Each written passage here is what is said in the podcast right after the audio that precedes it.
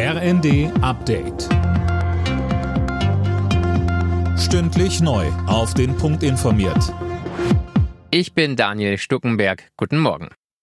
Jetzt ist es raus. Ab Oktober zahlen Gaskunden 2,4 Cent pro Kilowattstunde obendrauf. Allerdings gibt's noch einige ungeklärte Fragen, etwa wie das Ganze für Fernwärmekunden abläuft. Klar ist nur, es wird teurer. Mia Hehn, Bundeskanzler Scholz, hat deswegen weitere Entlastungen angekündigt. Ja, die soll es auch geben, weil neben der Gasumlage auch die ohnehin gestiegenen Energiekosten und die Inflation den meisten Haushalten zu schaffen machen, so Scholz.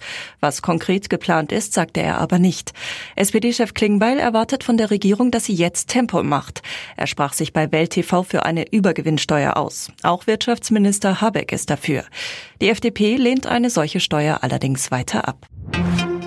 Können Arbeitnehmer Urlaubstage zurückfordern, in denen sie in Corona-Quarantäne mussten? Darüber verhandelt heute das Bundesarbeitsgericht in Erfurt. Geklagt hatte ein Schlosser. Während seines Urlaubs im vergangenen Oktober wurde er in häusliche Isolation geschickt, weil er Kontakt zu einem Corona-Infizierten hatte. Sein Arbeitgeber weigerte sich, ihm die Urlaubstage wieder gutzuschreiben. Vor dem Landesarbeitsgericht in Hamm hatte die Klage Erfolg. Daraufhin zog die Firma vor das Bundesarbeitsgericht.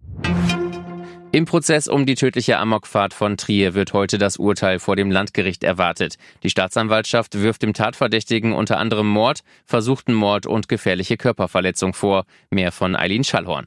Der Mann soll im Dezember 2020 mit seinem Auto durch die Fußgängerzone gerast und dabei wahllos Passanten angefahren haben. Fünf Menschen wurden getötet, weitere verletzt, ein Mann erlag Monate später seinen schweren Verletzungen.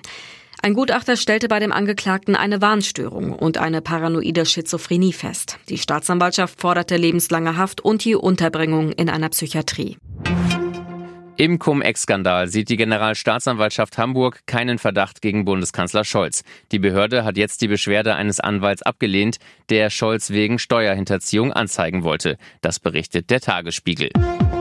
Alle Nachrichten auf rnd.de